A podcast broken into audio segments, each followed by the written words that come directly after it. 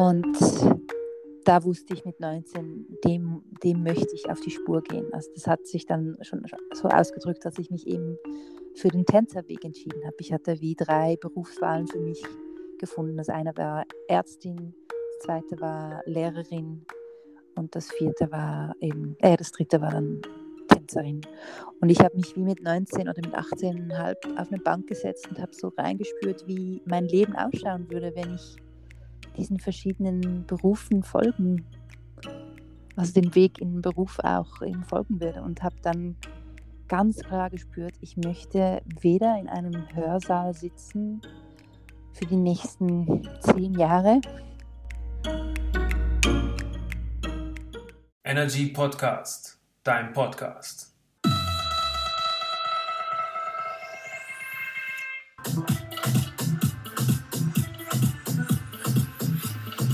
Energy Podcast, dein Podcast.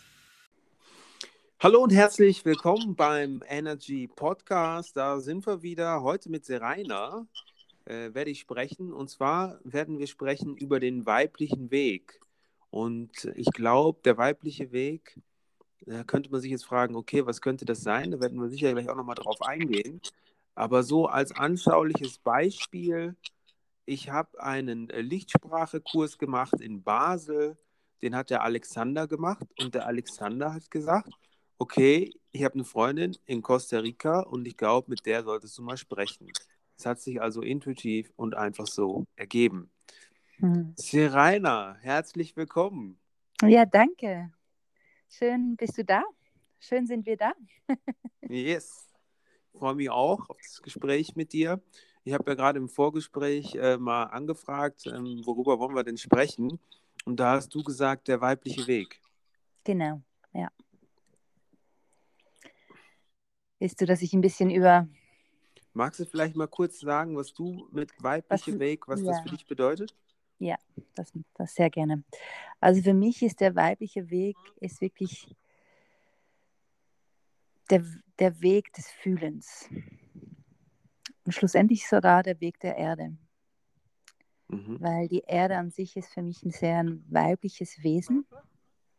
Also Gaia, es gibt ja da auch in der Wissenschaft immer mehr Theorien, dass, dass eben über die Gaia-Theorie, dass, dass die Gaia also auch beseelt ist und dass sie wirklich ein, ein Wesen ist und ähm, ja, dass sie wie ihre eigene Weisheit und ihre eigenen Gesetzmäßigkeiten hat. Und Daher ist für mich der weibliche Weg wirklich sehr naturverbundenen, fühlend, kreierend, schöpfend, wo sehr verbunden ist mit den Sinnen und weniger mit dem Ratio bestimmt. Also nicht, dass man eben den, den Ratio eigentlich der Natur überstülpt, was wir ja in unserer Art des Lebens, also im westlichen der westlichen Art des Lebens eigentlich ganz oft sieht, dass wir eigentlich wie mit unserem ja, rationellen Denken und eben jetzt natürlich auch durch, durch den ganzen Kapitalismus profitorientiert eigentlich schauen, okay, wie können wir von der Natur extrahieren und profitieren und eigentlich für das Ego ähm, ja, einfach mhm. Vielleicht übergriffig. Ja. Und der weibliche Weg ist eben genau das Gegenteil. Das ist eben sehr verbunden mit allen Leben, Lebewesen, also genauso mit den Elementen wie mit den Mineralien, mit den Pflanzen, mit den Tieren, mit den anderen Menschen, die da sind und aber auch mit den spirituellen Dimensionen. Mhm. Und was würdest du sagen, jetzt habe ich, hab ich eine Frage hier, pass auf. Mhm. was würdest du sagen, dem gegenübergestellt, was wäre dann der männliche Weg? Hm. Also da, da kommt, da steigen wir jetzt schon ganz tief in die, in die, in das Thema rein. Weil, ja, drunter machen wir es nicht. Nee, drunter machen wir es nicht. Aber gut, dann gehen wir da richtig rein. Dann, ist, dann will, da geht natürlich zuerst mal, also wenn du es jetzt gerade in Kontrast setzt, weil für mich ist der weibliche Weg, ähm, schließt natürlich der männliche Weg mit ein. Mhm. Nur würde ich sagen, dass eben durch die ganze, also was passiert ist in der Geschichte der Menschheit in den letzten tausend Jahren. Da gibt es verschiedene Theorien. Die einen sagen 2000 Jahren, die anderen sagen 10.000. ja, da gibt es ja verschiedene Ausrichtungen. Aber auf jeden Fall ist etwas passiert, was, was die Menschheit sehr geprägt hat. Also wo eben auch sehr viel Krieg und Zerstörung und eben Land besitzen und ja, all, die, all diese Geschichten, die sind ja dann Wirklichkeit geworden. Ähm, wo eben auch das Patriarchat, also wo wirklich Männer ähm, viel mehr im Außen er in, in die Macht kam und da eben auch so in den Kampf. Und ich würde aber sagen, dass eigentlich diese ganze Geschichte nicht der wirkliche männliche Weg ist, sondern eigentlich eine verrückte ähm, Form des Männlichen. Aber ich würde schon auch sagen, dass es in dem Sinn sehr aus dem Männlichen, also ja, der Kampf auch. Also du, du kannst es dem Planeten zuordnen, Venus und Mars. Mhm. Ähm, aber es ist mir alles, das ist mir alles zu platt. Also das, das, mhm. hat, das, da streifen wir nur die Oberfläche. Aber einfach, um überhaupt mal ein bisschen anzufangen. Ähm, Gut, aber, aber zum Beispiel Sinn, genau, der weibliche Weg, da sind wir ja gerade drauf gekommen, ähm, weil wir es einfach frei fließen lassen wollten, gell? Genau. Und, und das Männliche hat viel mehr, also eigentlich das Männliche schon nur, wenn man das biologisch betrachtet. Wir haben mhm. ja, als Mann hast du ja unzählige Potenziale für einen Menschen in deinem Hoden, also Samen auch. Mhm. Und da geht ja dann der Prozess von diesen ganz vielen verschiedenen Möglichkeiten, eigentlich dann das eine Ei zu finden, wo dann der richtige Samen sozusagen in, in Wirklichkeit kommt. Also es findet eigentlich von einer, von einer Vielfalt in eine Fokussierung auf eine Einfalt statt. Mhm. Und beim Weiblichen ist es gerade umgekehrt. Also wir haben jeden Monat ein Ei. Mhm.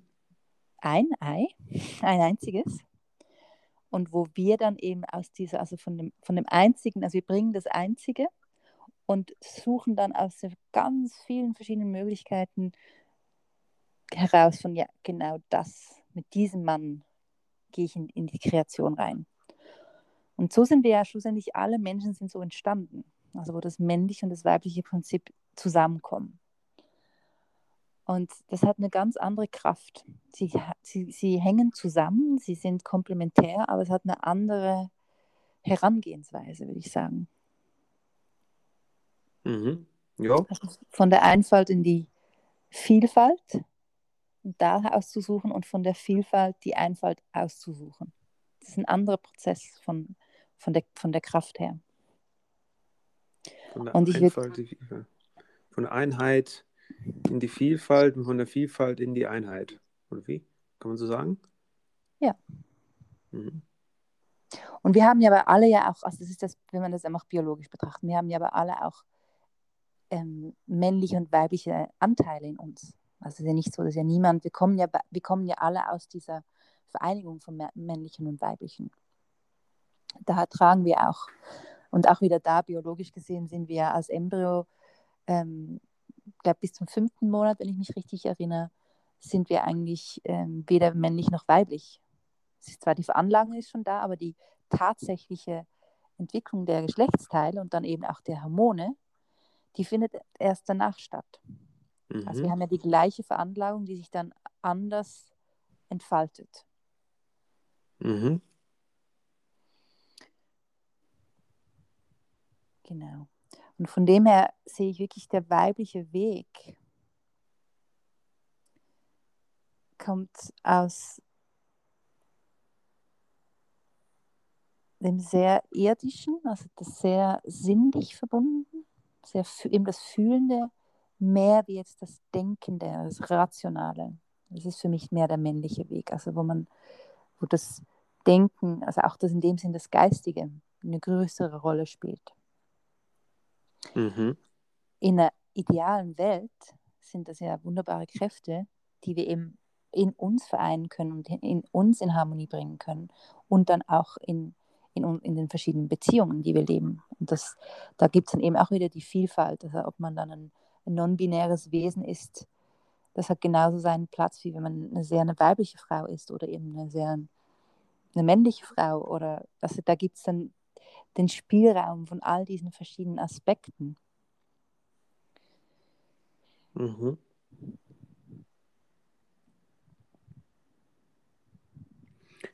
Magst du vielleicht mal so ein bisschen erzählen, wie du auf deinen Weg gekommen bist? Mhm. Oder warst du schon immer drauf? Das ist ja immer die Frage, wo fängt etwas an? Fängt, das, fängt ein Mhm. Weg an jetzt in dieser Inkarnation? Für mich, also eben als Mystikerin, ich bin ja wirklich eine, ähm, ja, sehr zu Hause in der Mystik. Da fängt das natürlich schon viel länger an. Also da ist eben die Seele, die hat schon eine viel längere Reise hinter sich. Und wenn man dann in die in Spirit geht, also in den Geist, das ist dann nochmal eine andere Geschichte. Also dass eben all diese verschiedenen Dimensionen, die, die auch nicht linear sind, sondern eben multidimensional ähm, in Verhältnissen zueinander. Eben, ich sage oft, alles tanzt miteinander. Ich komme ursprünglich aus dem Tanz und ähm, von dem her ist es für mich alles ist ein Tanz. Es sind alles Verhältnisse, alles Schwingen, Schwingungen, die in einer bestimmten Konstellation bestimmte Realitäten kreieren. Von dem her, wo hat der Weg angefangen? Das ist auch nur wieder eine große Frage. Ja. Also von dem her Kommt auf die Antwort an. differenzi- differenziere ich gerne von, okay, in diesem Leben, ähm, in diesem Leben habe ich mir als Seele eine ziemlich eine komplizierte Konstellation ausgesucht, um mich zu inkarnieren. Mhm. Sprich, ich bin in eine große also Patchwork-Situation hineingeboren. Das hat mich jetzt in diesem Leben sehr früh sehr vieles reflektieren lassen, weil ich ganz viele verschiedene Bezugspersonen hatte und eigentlich ganz früh die Frage kam, warum ist in diesem Kontext bei diesen Menschen die Wirklichkeit so und, und mit anderen anders. Mhm. es war ein sehr frühes Reflektieren von, warum ist die Wirklichkeit, wie sie ist. Ja. Und das hat mich sehr geprägt. Und ich habe aber auch dadurch eben zwei Mütter und zwei Väter. Ähm, und das hat mich natürlich in dem Sinn auch, also ich habe zwei starke Mütter, auch zwei Schwestern, mit denen ich sehr nah aufgewachsen bin. Also im Gesamten habe ich zehn Halbgeschwister, aber eben die zwei Schwestern, die waren sehr wichtig, weil die waren ein und zwei Jahre älter und mit denen hatte ich einen achten Alltag. Ähm, das hat mich sicher sehr stark geprägt. Auch das wirklich ein großes Erfahrungsfeld vom, vom weiblichen, also auch vom Frausein. Das war Mhm. sehr präsent in meinem Leben und Aufwachsen. Und Ich habe eine Frage. Wie- Ja. Zwei Mütter und zwei Väter, wie muss ich mir das vorstellen? also ich habe eine biologische Mutter, einen biologischen Vater und ich bin dann in einer Pflegefamilie aufgewachsen und habe dort Okay. die Eltern, mit denen ich dann ja, den Alltag geteilt habe. Mhm. Genau. Und so, dass ich so bewusst als, also mich als Frau auseinandergesetzt, was heißt das Frau sein und eben dadurch, was heißt das weibliches Sein und das kam dann später erst so bewusst. Das kam mit wirklich mit 19. Ich habe da eine Beziehung beendet, die ich von 16 bis 19 hatte, wo ich klassisch irgendwie ähm, dem gesellschaftlichen Modell gefolgt bin und das so erfüllt habe. Und in der Beziehung habe ich dann gemerkt, Moment mal, da sind ja so viele Dinge, die irgendwie so in dem klassischen Modell der Wirklichkeit überhaupt nicht darüber gesprochen wird oder nicht. Ja, ich hatte da sehr wenig Vorbilder auch in dem Sinn von, wie das dann ausschauen könnte, was sich in mir eigentlich eröffnet hat. Und da wusste ich mit 19, dem, dem möchte ich auf die Spur gehen. Also das hat sich dann schon so ausgedrückt, dass ich mich eben für den Tänzerweg entschieden habe. Ich hatte wie drei Berufswahlen für mich gefunden. Das eine war Ärztin, das zweite war Lehrerin und das vierte war eben, äh, das dritte war dann Tänzerin.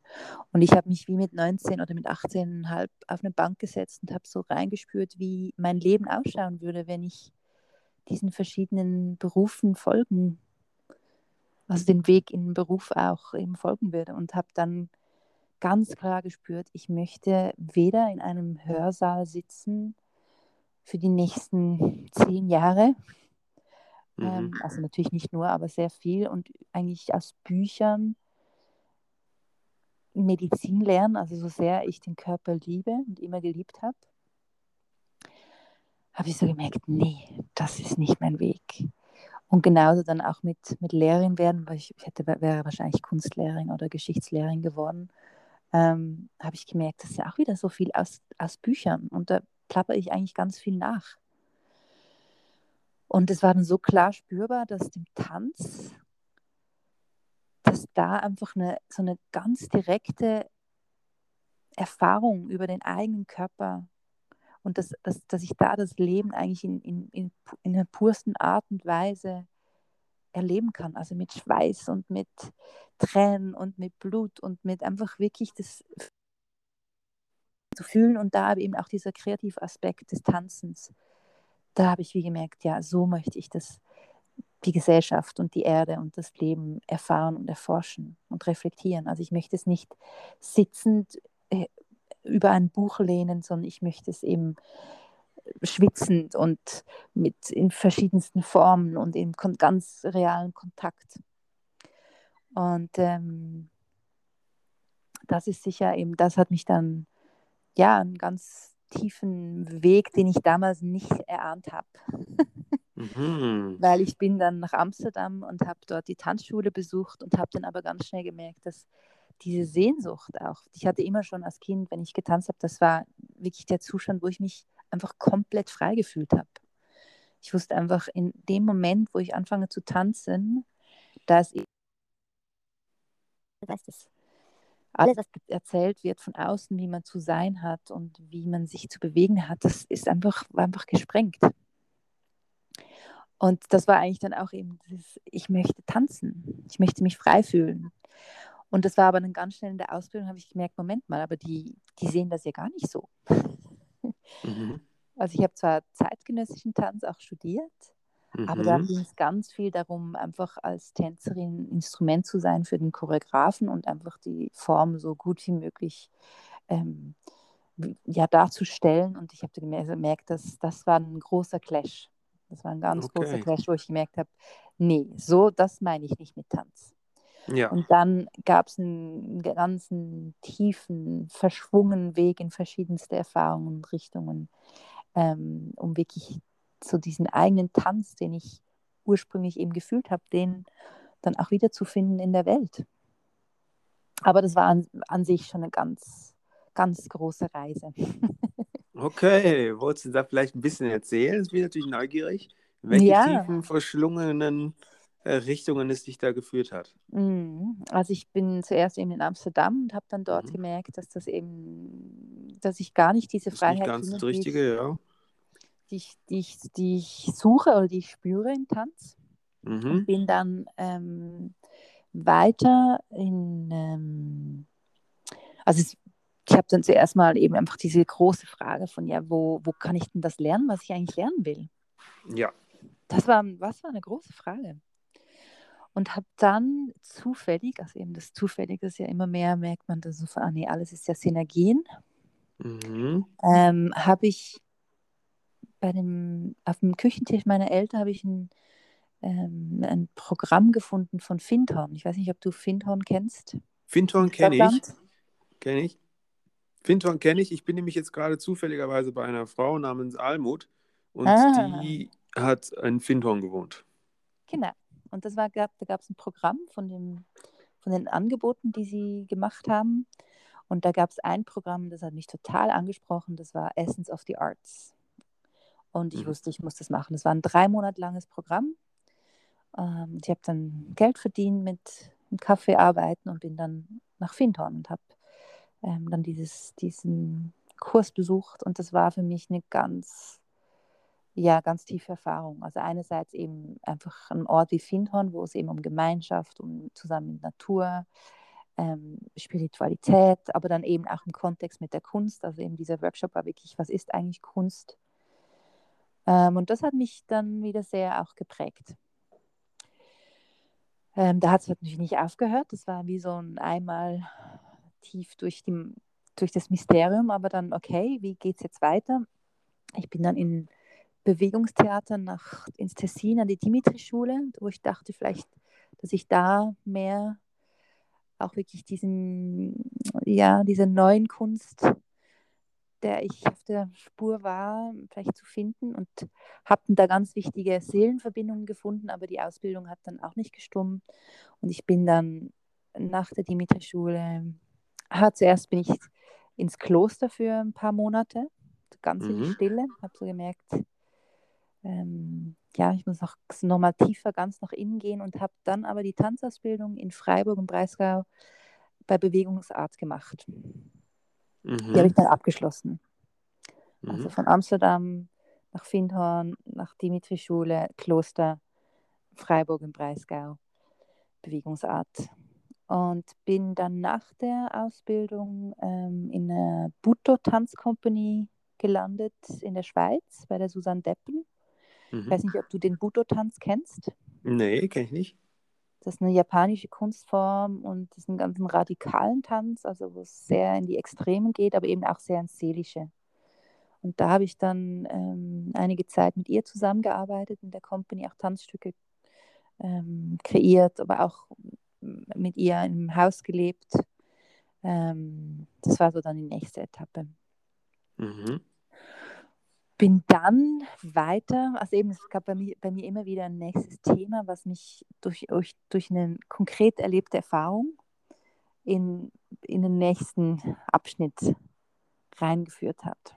Also mhm. eben sehr, sehr ähm, weiblich, immer wieder dem konkret Fühlenden folgend und eben gar nicht geradlinig, wenn man das so von außen betrachtet. Mhm. Von innen gab es eine sehr große Geradlinigkeit, da gab es eine ganz tiefe ähm, ja, wirklich so eine, ja. ja, da auch so eine ganz tiefe Ausrichtung und auch einen totalen Willensakt, eben auch diesem Weiblichen zu folgen. Das ist ja nicht einfach. Man geht ja eigentlich gegen den Strom. Ja, klar. Von der Gesellschaft. Also es gibt da wie so eine innere, also so die ganz tiefe Ausrichtung nach innen für, für Freiheit, Wahrheit und Liebe. Mhm ja, an der Stelle kann, muss ich dir auch schon mal Dankeschön sagen dafür, dass du das äh, hier auch teilst, weil ich meine, es gibt ganz viele Leute, die ähm, sich halt auch äh, Fragen stellen, ähm, aber dann doch eher im Gradlinigen bleiben. Und das hat ja auch seinen Platz. Also ich auch glaube, auch da darf jeder wie seinen Weg gehen. Und der ist ja, mhm. das, das ist ja nie zu spät in dem Sinn. Und eben jeder hat so sein eigenes Mysterium. Ich habe da einfach durch durch eine ganz tiefe innere Kraft und eben auch einfach einen Willen, um, ich musste nie dem Gesellschaftlichen entsprechen. Das hat mich, das war für mich nicht, ich habe da nie, das war nie meine Priorität. Meine Priorität war immer im Inneren. Wirklich immer so diesen ganz tiefen Schichten und Ebenen des Lebens, dem zu folgen. Aber es braucht Disziplin, weil du immer wieder aneckst, also sei es in der Familie, sei es in, ähm, ja, in der Gesellschaft. Und das, da eckt man immer wieder an. Mhm. Ähm, genau. Und ich bin da aber dann weiter und bin dann nach der, nach der Tanzerfahrung mit dem Buto-Tanz, was eben auch einen sehr spirituellen, sehr mystischen Tanz ist, ähm, bin ich zum Tantra gekommen durch eine ganz tiefe Erfahrung, die ich hatte mit einem Liebhaber, wo ich einfach, das war so eine tiefe Erfahrung, dass ich wusste, ich muss mehr über Eros, ähm, Spiritualität, Tantra lernen und erfahren. Und habe dann eine Tantra-Massage-Ausbildung gemacht und bin, ähm, habe als Tantra-Masseurin gearbeitet für ein paar Jahre mhm. in Zürich, mitten im, im, in der Matrix. Mit dem Kuchen, ja. ja. Mhm bin dann weiter mit, mit ähm, verschiedensten Projekten in der freien Tanzszene. Ähm, aber ich war schon auch immer dran. Habe dann immer mehr ähm, auch Menschen beraten, also bin so ins Coaching rein. Yoga-Ausbildung habe ich auch noch gemacht, das war dann auch noch wichtig. Und habe dann an der Uni Bern studiert, Tanzkultur. Oh, weil ich das Tanz, den Tanz dann doch nie losgelassen hat. Also es war ein Masterstudiengang, zwei Jahre lang. Ich habe die nicht abgeschlossen. Also ich habe die, die Präsenzzeit, die habe ich abgeschlossen, aber nicht die, ähm, ähm, die Arbeit, die habe ich nicht eingegeben, weil ich gemerkt habe, da komme ich dann eben auch wieder an eine Grenze, einfach schon nur die Art und Weise, wie Wissenschaft gelebt wird. Mhm. Und habe mich dann entschieden, das nicht ähm, abzuschließen, weil es wäre dann eh nur darum gegangen, um es mein, meiner Mutter und meinen Brüdern eigentlich zu zeigen, von dass ich doch noch einen Master auf dem Papier haben kann, habe ich gemerkt, nee, das muss ich nicht mehr. ja, okay, schön. Aber die, die, die Studienzeit war auch ganz spannend. Also ich habe da mich auch nochmal auseinandergesetzt mit eben, also Tanzkultur, aber dann eben auch in einem wissenschaftlichen Kontext und auch in einem, ja, einem gesellschaftlichen, kulturellen Kontext. Da wollte ich dann doch nochmal mehr wissen auch. Mhm. Und auch nochmal mehr Reibung haben. Ich wollte mich da auch auseinandersetzen mit, ja, was das eigentlich heißt. Also womit wollte ich auseinandersetzen? Mit eben Tanz und, und der Gesellschaft. Also auch das Tanz ist ja eigentlich die wenigste anerkannte Kunstform in unseren Kunstformen gesellschaftlich.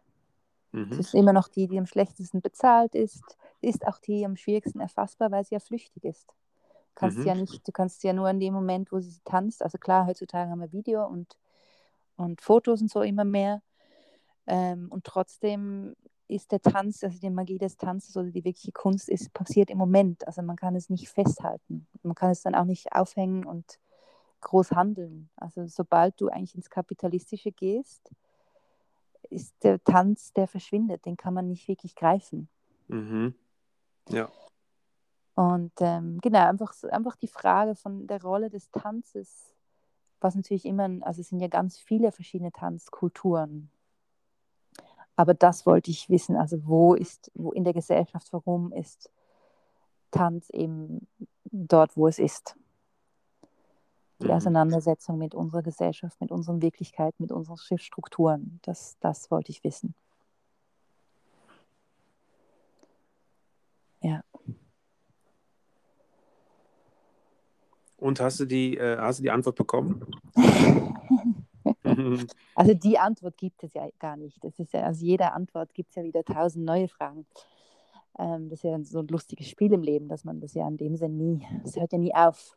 Man erreicht ja auch nie das Potenzial. Man erreicht ein Potenzial und indem man das erreicht, erschöpft man ja wieder neues Potenzial. Also das ist ja ein, eine ewige Bewegung. Mhm.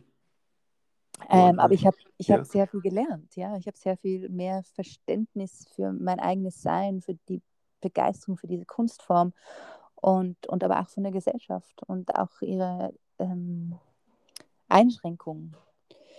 Und eigentlich genau dadurch ist mir dann auch immer mehr bewusst geworden von, okay, ich, weil es war ganz lang war, war mein Versuch, einen Platz in der Gesellschaft zu finden, hat mich so wie ich bin. Und das war ganz lang so auch noch ein, ein Versuch. Und eigentlich inzwischen bin ich so weit, wo ich merke von, ich kann das in der Gesellschaft, die jetzt so existiert, kann ich das gar nicht. Das ist so limitiert, dass mein Wesen auch als Frau, ähm, so wie ich wirklich bin, gar nicht wirklich den Raum hat. Einfach von ganz vielen verschiedenen ähm, Wirklichkeiten her. Also es ist eben wie, wie Beziehungen gelebt werden, wie Schule aufgebaut ist, wie ein Gesundheitssystem, Politi Politik, Infrastruktur. Also man kann jegliches Thema unserer Gesellschaft anschauen, muss ich sagen, von wirklich als die Frau, die ich bin. Nee, das stimmt so nicht. Das ist nicht, Mhm. das ist nicht ähm, kongruent mit dem, was ich fühle, was eigentlich das Leben und die, und die Welt ist. Mhm. Insoweit, ich merke, okay, ich muss da was Eigenes anfangen. Okay, das wird spannend, ne? Also es war sowieso spannend, aber das, das ist ja, das, das finde ich, ja, also ich meine, das, das sagen ja, sagt, hört man ja oft, ja, dass irgendwie was nicht stimmt oder irgendwas, dass man nicht ganz zufrieden ist mit irgendwas. Und das, ja, sehe ich selber ähm, in gewissen Aspekten auch so. Ähm, und mich interessiert natürlich immer sehr, was Leute dann machen. Ja. Und jetzt hast du gerade gesagt, du bist jetzt äh, gerade dabei, was Neues aufzubauen, richtig? Genau. Mhm. Und wie sieht das aus? Das sieht, also im, im, im Moment sieht es so aus, dass wir hier im Dschungel ähm, 16 Hektar Land haben Holy. und wo wir jetzt, also wo Alban, das ist eben mein Ex, der hat hier in den letzten drei Jahren hat eine Infrastruktur aufgebaut, da war wirklich gar nichts. Und er hat es jetzt hier, also wir haben hier ein Gemeinschaftsgebäude, wo eine Küche und ein Esssaal und so ein Chill-Out-Bereich. Und dann haben wir fünf Einzelzimmer und zwei Dorms und ähm, einen Bewegungsraum, also wir uns bewegen können, aber auch Seminare machen können und Komposttoiletten und eine Werkstatt und Duschen draußen. Das ist jetzt schon da und von dem kann ich jetzt, oder wir können wir aufbauen, ähm, ja, weiter, weiter aufbauen. Und ich habe da natürlich jetzt erst, also jetzt vom Juni bis im September habe ich einfach drei Monate lang ganz viel, war ich einfach hier und habe das dem Land zugehört, habe beobachtet, habe gefühlt. Und dann hatten wir verschiedene Gastarbeiter, die gekommen sind und geholfen haben, einfach anzupacken. Und dann hatten wir einen Monat lang einen, einen ersten Versuch von einem Gemeinschaftsbildungsprozess. Ich bin dann nochmal zurück in die Schweiz, um auch ähm, mein Zuhause dort wirklich aufzugeben und, und wirklich voll und ganz hier einzusteigen. Und jetzt bin ich jetzt zurück. Das heißt, jetzt fängt ein neues Kapitel an von diesem Projekt hier. Das heißt Avatara. Und ich nenne es inzwischen ein Wild Jungle Dojo, also ein wilder Dschungel. Dojo kommt ja aus dem Japanischen und heißt mhm. eigentlich ein heiliger Übungsraum. Also es ist ein, ja, ich, ich sehe es wirklich als einen Übungsraum für, für die Zukunft. Ich glaube, wir brauchen wirklich. Ja, ein heiliger wo, Übungsraum, ja. Ja, wo, mhm. wir, wo wir neue Wirklichkeiten üben können. Und mhm. zwar nicht eben nicht theoretisch, sondern so ganz verkörpert, vielschichtig. Mhm, ja. Und das bin ich jetzt hier am Aufbauen. Dschungeldojo. Genau. Ein heiliger Übungsraum. Also quasi dieser Raum, dieser Raum quasi der Dschungel, diese 16 Hektar sozusagen, mhm.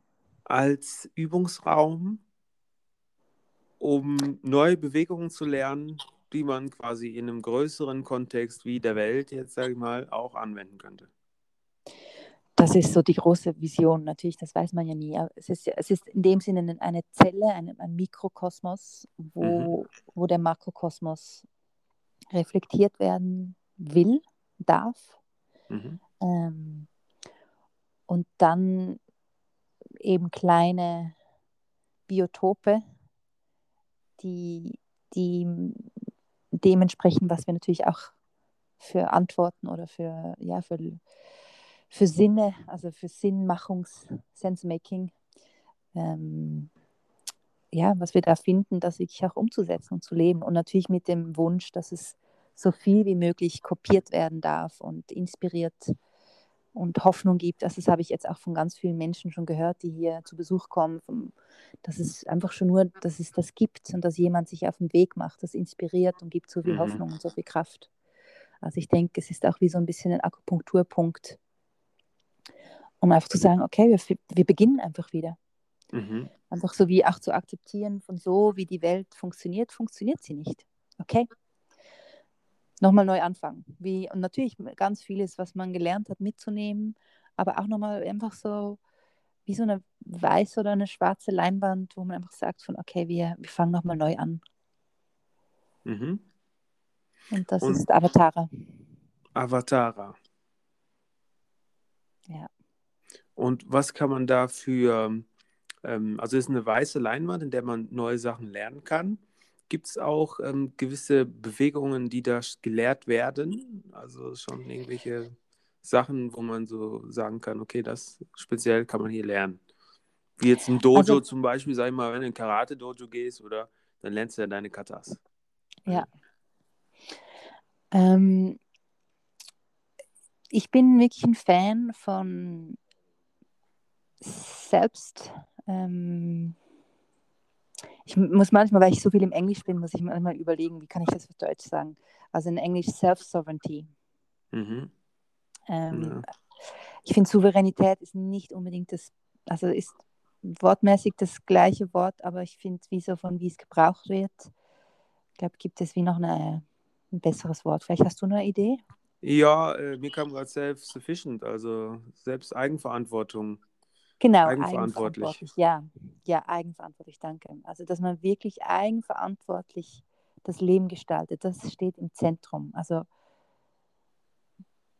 und daher ist es wirklich eine Kollaboration. Also, ich habe ganz klar eine Ausrichtung und es gibt in dem Sinn auch ähm, eine, ein Selektionsverfahren, um zu schauen, was macht überhaupt Sinn, wer hierher kommt. Und da bin ich selber auch im Lernen. Also eben, wenn man so ein Projekt startet, das ist ein konstantes, immer wieder neu ausrichten und lernen. Und jetzt nach den ersten drei Monaten habe ich da zum Beispiel schon viel mehr Klarheit gewonnen und gemerkt von, ah, Moment mal, das Land will hier etwas ganz Spezielles. Und ich bin hier zu, so- sozusagen, indem ich mich in den Dienst stelle für das Land hier, bin ich wie so eine Hüterin und schaue von, okay, wer kommt hier rein und wen möchte ich hier einladen. Mhm. Und da geht es um wirklich Menschen, die eben ganz in die Selbstverantwortung gehen möchten, auf allen Ebenen. Und das, also das ist etwas zum Beispiel, was, was man hier lernen kann, aber auch nur nicht nur lernen kann, sondern auch bringt. Also es ist wirklich diese Bereitschaft, also auch den Willen, um zu sagen von, hey, wir möchten eigenverantwortlich ähm, das Leben leben. Das ist eine Grundlage. Mhm.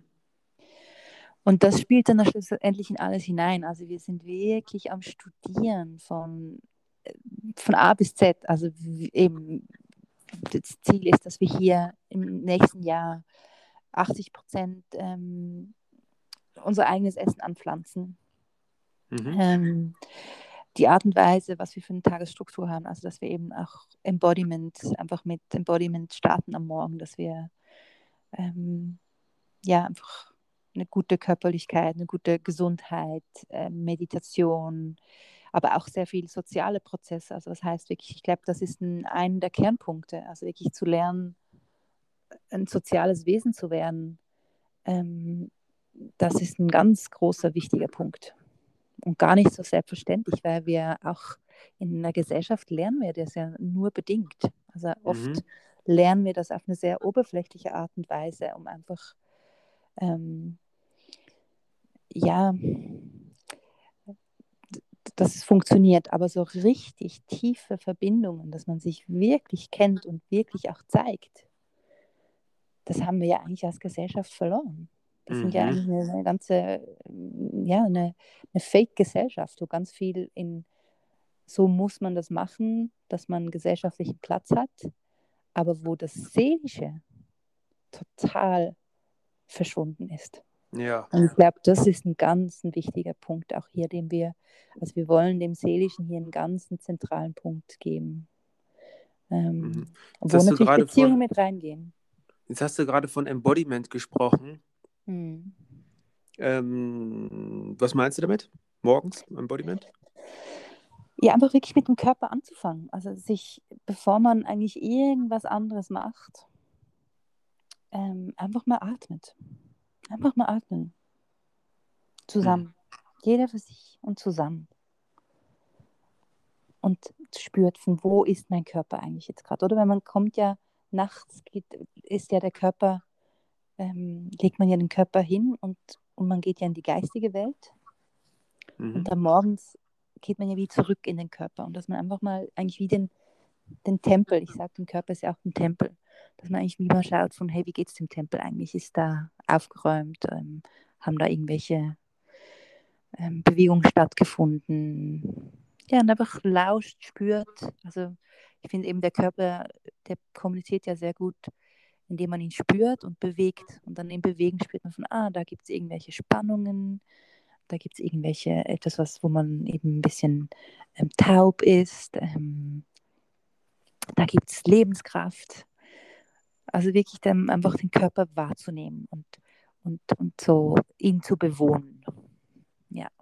Ich finde, das ist eigentlich, das sollte eigentlich eine Grundlage sein von unserem Leben. Also auch in der Schule. Ich finde es ganz komisch, dass das Erste, was in der Schule oft passiert ist, man setzt sich hin am Morgen. Wo ich so denke von, hä? Ja, ja, ja. Ja, eigentlich sollte es erstmal in Bewegung äh, gebracht Genau. werden. Einmal, das will der Körper, der will doch bewohnt werden, der will gespürt werden. Und der, der Körper hat eine unglaubliche Weisheit. Also das ist jetzt für mich auch wieder der weibliche Weg. Wirklich den Körper zu spüren und den, dem zu lauschen und den auch zu kennen. Was heißt es, wenn, meine, wenn, ich, wenn ich kalte Hände habe? Was heißt es, wenn Schweiß da ist? Der Körper, der lügt nie, der ist immer authentisch. Ich Mhm. kann ihn noch so trainieren, in irgendeine Form zu bringen. Und das lernen wir ja auch oft. Das heißt, bis zu eben zu schminken, wo man eigentlich ja auch wieder eine gewisse Lebenskraft vortäuscht, der vielleicht gar nicht da ist. Ähm, und andere Sachen eben mit Kleider und so. Da kann man ja ganz viele, ähm, ja, so viel Theater spielen. Mhm. Aber der Körper an sich, der hat ja eine ganz, eine, etwas ganz Authentisches, ganz Wahres. Und ich finde, das ist ähm, weibliches Wissen. Das ist der, der Körper, der spricht. Ja. Kann man sagen. Ja. Ja, Mhm. Und wie viele, wie viele Leute seid ihr jetzt gerade da? also im Moment sind wir, wir gerade nur zwei, weil ich eben auch weg war. Und ähm, da war das wie so ein bisschen im Stillstand. Mhm. Ähm, also auch, weil wir eben noch ganz am Anfang sind. Und es eben auch gar nicht so einfach ist, die richtigen Menschen wirklich hierher zu locken. Also da bin ich auch gespannt, wie sich das zeigt. Also wer wirklich hierher kommt und nicht nur hierher kommt, kurz schnell ein bisschen was schnuppert, sondern wirklich sich wirklich auf diesen Weg macht. Mhm. Und da bin ich mir auch bewusst, das braucht wahrscheinlich seine Zeit. Und wir wollen anbieten, also wir wollen anbieten einerseits ähm, so Zehntagesreisen, ich nenne das auch Soul and Soul Journeys, also wirklich Seelen- und Erdreisen, wo wir wirklich schauen, von wie sieht ein Leben aus, wenn wir wieder das Seelische ähm, Zentrum zentral stellen und eben aber auch das Irdische, also wirklich das mit der Erde leben. Also eben schon nur, ich habe es gesagt, mit Embodiment, das ist ja auch unsere Erde, der Körper Mhm. aber auch wirklich mit der Natur. Also es wird da eine ganz andere Beziehung. Also eben wieder das eigene Essen anpflanzen, das gehört für mich dazu. Ähm, aber auch überhaupt, wie bewege ich mich auf dem Land? Wie ist meine Beziehung mit dem Land? Ich habe das Gefühl, wir haben ganz oft als so rational bestimmte Menschen wirklich die Beziehung auch mit der Erde verloren. Und dementsprechend eben auch mit unseren Körpern. Und das ist etwas, was man hier wieder lernen kann. Also mit so diesen Zehntagesreisen und dann, ich möchte vor allem eben auch vielen Frauen, auch, auch hier, ähm, in, also lokalen Frauen und auch indigenen Frauen längerfristig, ähm, ja, wie Raum geben, dass sie wirklich sich selber sein dürfen. Und es braucht aber wahrscheinlich seine Zeit, bis die wirklich kommen. Mhm. Da braucht es ein bisschen einen längeren Atem. Ähm, ja. Ja, und diese zehn Tagesreisen, also äh, wie sieht die dann, wie sieht so, wie sieht das aus? Was macht man dann da? Wir haben, wir haben jeden Tag haben wir einen, einen anderen Fokus und da gibt es schon wie so einen kleinen eigenen, also es ist eigentlich ein, ein, ein wie sagt man, ein Fractal auf Deutsch? Äh, Fraxel? Ja, ein Fractal. Ach so, ein Fraktal. Ein Fraktal ist es? Okay. Ja.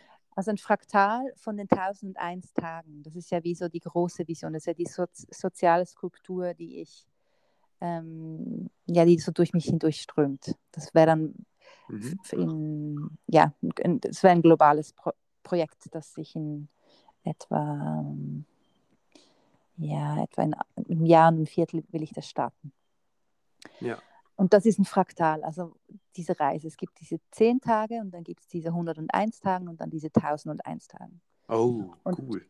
Genau, es ist so wie so ein Mikro- und Makrokosmos aufgebaut. Und diese Reisen, da geht es immer um, also es beginnt mit Embodiment und dann geht es in Compassion, Mindfulness, Mystery, Avatar und dann geht es wieder runter, Avatar, Mystery, Mindfulness, Compassion, Embodiment. Also es geht wirklich um diese Ganzheit, also von wirklich, was heißt der Körper und dann eben, was heißt wirklich Mitgefühl. Ich denke, das Mitgefühl, also das ist eigentlich, die Erde ist eine ganz große Schule, um Mitgefühl zu entwickeln. Und dann eben Mindfulness, was heißt es wirklich, eben bewusst und achtsam zu leben.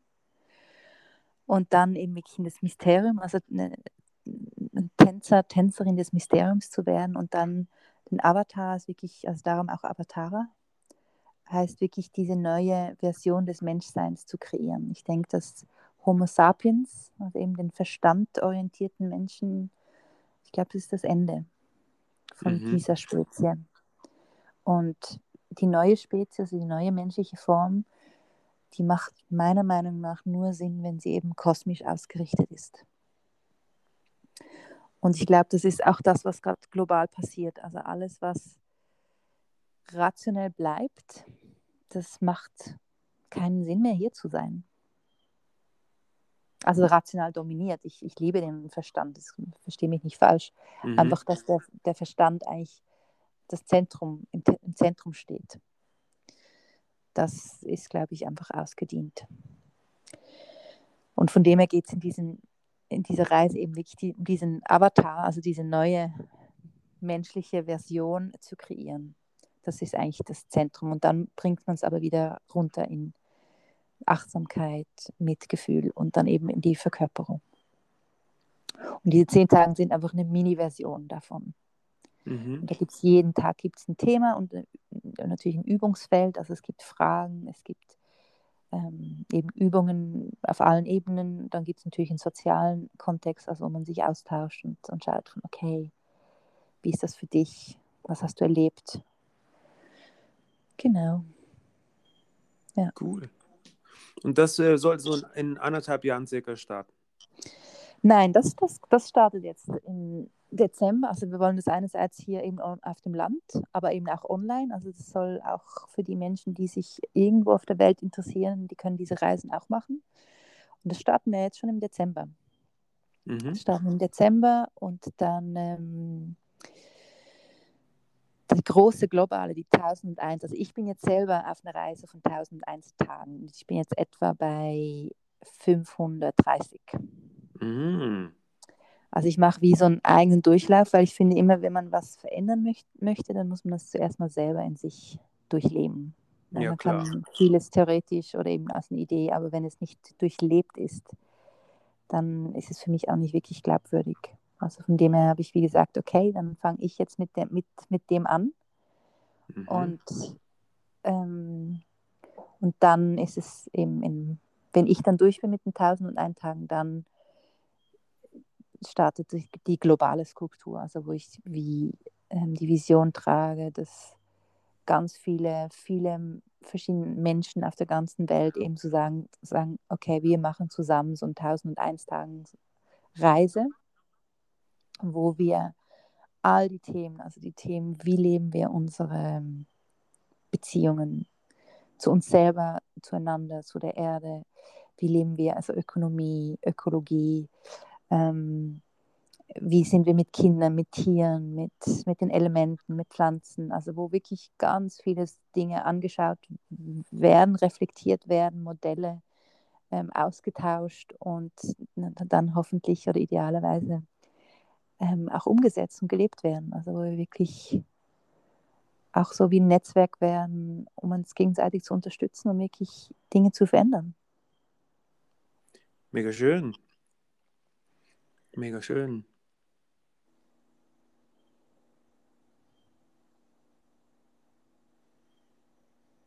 Was macht es mit dir, wenn du das alles hörst?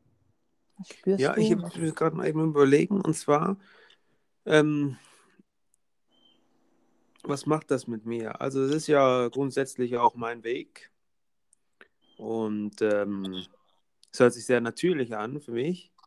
Ähm, und ich frage mich gerade, ja, also was mir hier sowieso, äh, ich finde es erstmal super, dass, dass ihr sowas einfach äh, in die Hand nehmt und äh, anstoßt. Mhm. Hm. Was fragst du dich? Du hast gerade eine Frage auf der Zunge, hast du gesagt? Ja, ich würde gerne wissen, zum Beispiel die zehn Tage, ähm, oh gut, du hast jetzt gerade schon ungefähr gesagt, so, so ein bisschen, worum es geht. Ähm, aber frage ich doch mal eine andere Frage. Und zwar, hast du schon Leute, zum Beispiel jemand, der das äh, mal durchgelaufen hat, so wirklich, der das gebucht hat quasi und das einmal so durchlaufen hat, so? Ähm, gebucht noch nicht. Wir hatten das eben jetzt im Juli, haben wir das mit sieben Menschen hier auf dem Land zusammen, sind wir das durchgegangen. Mhm. Das Zehn Tage. gemacht. Ja, genau. Mhm. Und Und, wie war war sehr- das? Wie haben die das das war- aufgenommen? Ja. Das war sehr kraftvoll. Das war sehr, ähm, auch wenn es noch, es war sehr im experimentellen Raum oder wirklich so, das einfach mal auszuprobieren. Es war auch noch, wir, wir mussten nebenher noch ganz viele andere Dinge machen. Also wenn, wenn das dann die Zehn-Tagesreise ist, dann hat es natürlich noch viel mehr Fokus. Aber schon nur in dem Versuch war das total kraftvoll. Also ich habe das, für mich ist immer als, ja, wenn ich so wie Menschen begleite, und das mache ich schon lange und sehr gerne, das, das die größte, das größte Resultat ist immer, wenn ich, wenn ich sehe, dass die Menschen mit einer Veränderung gehen. Und das nicht mal so sehr, vielleicht, dass sie das selber so sehr sagen, sondern dass ich das in ihrem Körper und in ihren Augen sehe. Also dass so ein, wieder so ein Funken aufflackert oder dass die Körperhaltung anders ist. Und dann natürlich, wie sie das dann umsetzen in ihren, in ihren eigenen Feldern, in ihren Beziehungen, in ihren Arbeitsgeschichten, wie sie, das ist für mich immer das, was wirklich zählt. Mhm. Und das habe ich bei allen gesehen, dass da was gegangen ist und dass da was ein Samen gesetzt worden ist. Also von dem her, ähm, ich vertraue, ja, ich vertraue dem, was da durch mich hindurchkommt, sehr. Ähm, und es ist was Lebendiges, also es lebt mit den Menschen, die kommen.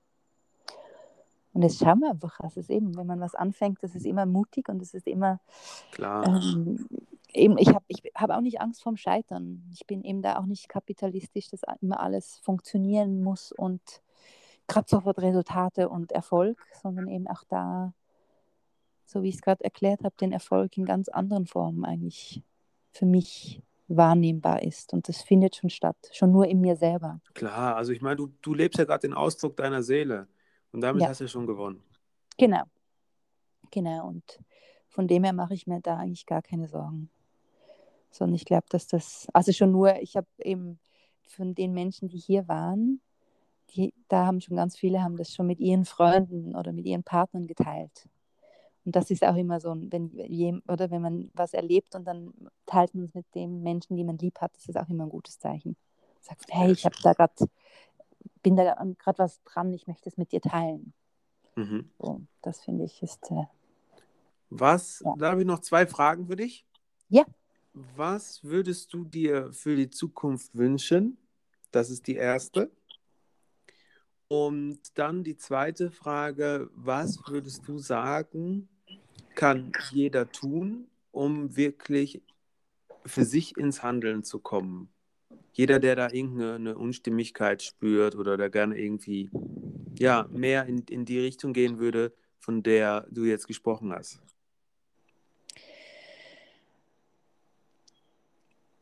Ich, ich möchte da nochmal kurz eine Zusammenfassung mit, mit dem Thema des männlichen und weiblichen ähm, für die erste Frage. Mhm.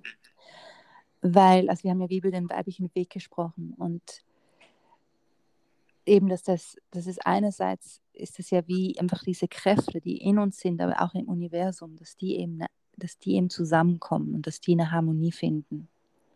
Also in dem Sinn, das ist das, was ich mir wünsche für, für die Erde und für die Menschen.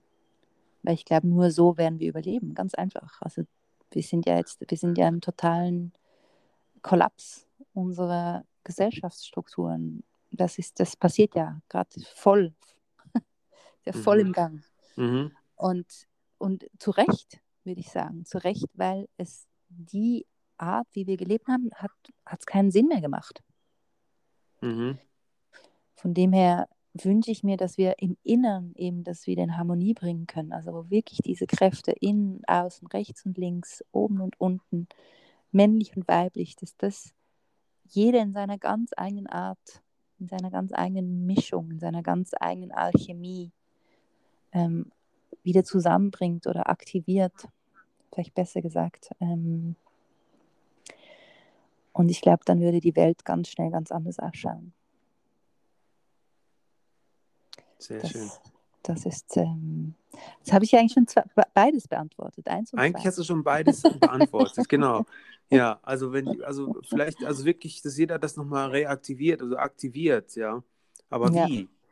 Genau, das in dem Sinne, das zwei kann man noch sehr viel mehr ausdeutschen. Was heißt das eigentlich? Das Wie, das ist immer so ein bisschen tricky. Ich bin eben auch nicht ein Mensch, der das Gefühl hat, ich kann irgendjemandem sagen, was er zu tun hat. Ich glaube, das ist Sehr schon schön. ganz, ganz, ganz große an. Aufgabe. Ja, jeder sich auf den Weg machen, herauszufinden, wie du, wie jeder Einzelne das eben machen kann, um seine eigene Matrix, seine eigene Alchemie wieder in Harmonie zu bringen. Ich glaube, das ist schon die Hauptaufgabe. Und ob das jetzt, ich pflanze einen Permakulturgarten an, ich gehe in die Politik, ich liebe diesen Menschen wirklich ganz tief und aufrichtig, ich kriege Kinder, ich mache ein Auffanghaus für ähm, verlassene Tiere auf oder ich, das, da ist ja eben das Leben so vielfältig. Mhm. Aber etwas, wo man merkt, okay, das hat mit mir zu tun, wirklich mit dem, mit dem Seelischen und ich mache mich auf den Weg, das, das ist es, was es braucht. Wundervoll. eben auf, aufzuhören, zu kopieren, sich inspirieren lassen, ja unbedingt, aber eben nicht. Ich glaube, auch jede, weißt du, auch die ganzen New Age und, und Bewusstseinswege, ähm, Wege, die sind oft, sind sie ja auch inzwischen kopiert. Dann werde ich Mhm. auch Yoga-Lehrer und mache das XY und jetzt bin ich Online-Coach und jetzt bin ich bababababam. Und, aber ich frage mich manchmal, ob das dann wirklich diesen ganz tief authentischen Ausdruck ist. Und ich glaube, Mhm. das ist die Arbeit. Wenn jeder sich auf den Weg macht und in, also dieses Innehorchen, da fängt es an. Fängt im Innen an. Das ist gar nicht so, so die erste Aktion. Klar, es, es, das, das Innen wahrgenommene möchte dann in die Aktion, aber meiner Erfahrung nach kommt das dann auch in die Aktion. Meiner Meinung nach ist wird ganz Ja. oft zu wenig wirklich nach innen gespürt, gehorcht ähm, und sich überhaupt mal Zeit genommen. Und natürlich, unser, die Matrix ist ja auch so aufgebaut, dass eigentlich genau diese nach innen horchen eben nicht, das lernen wir nicht, das wird nicht unterstützt. Ähm, sogar, eben, es wird sogar oft äh, manipuliert, Verpönt? verpönt, äh, jegliches. Ja. Ja, wie? Du hast jetzt, du hast jetzt einfach gar nichts gemacht ein Jahr, was ist denn mit dir los? Genau, genau.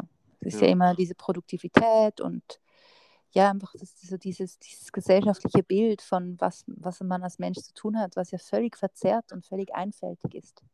Weil der Mhm. Mensch an sich ist ja so ein, so ein vielfältiges Wesen und eben auch dies, in dieser kosmischen Dimension. Und wie sich dann ein Mensch eben kosmisch hier in, in dieser Inkarnation ausdrücken und erfahren will, das ist ja ganz einzigartig und trotzdem eingebettet in dem großen Ganzen. Und ich, das ist etwas, wo, was wir üben können, jeder Einzelne, Mhm. so wieder zu schauen und wahrzunehmen Und zu schauen, Ja. und zu staunen, ja, weil es, es ist ein Riesenwunder, wo wir drin sind. Serena, ich fand das sehr inspirierend, sehr tolle Worte, die du da gesprochen hast und ähm, wo ich dir zuhören durfte. Ähm, wir sind am Ende, wir sind am Ende Mhm. des, des Interviews, aber wir werden sicher in Kontakt bleiben.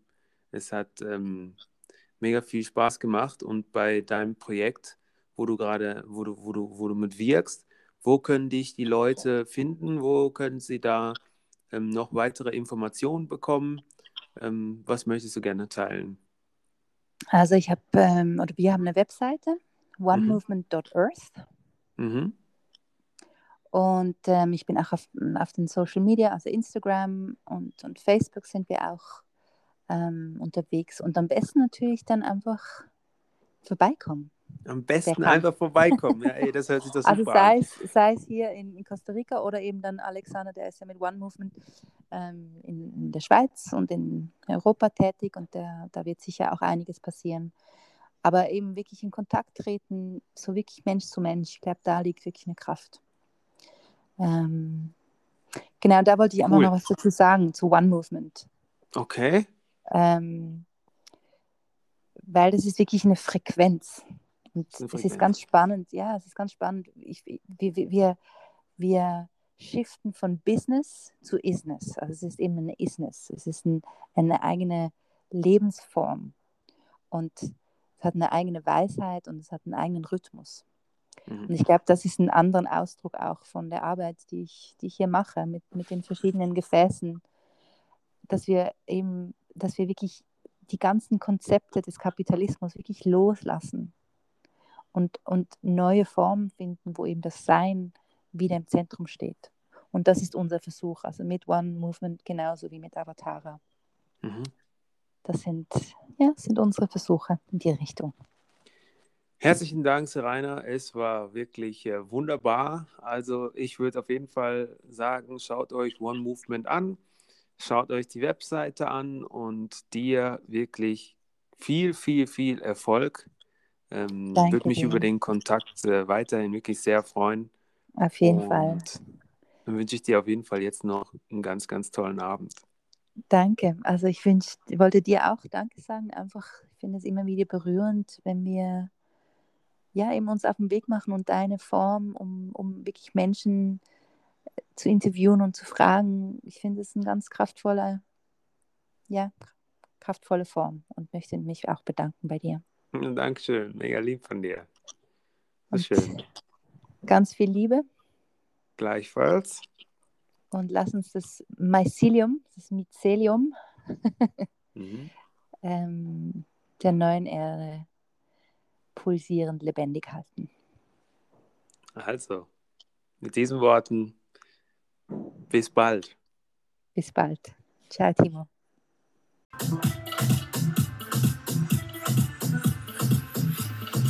Energy Podcast, dein Podcast.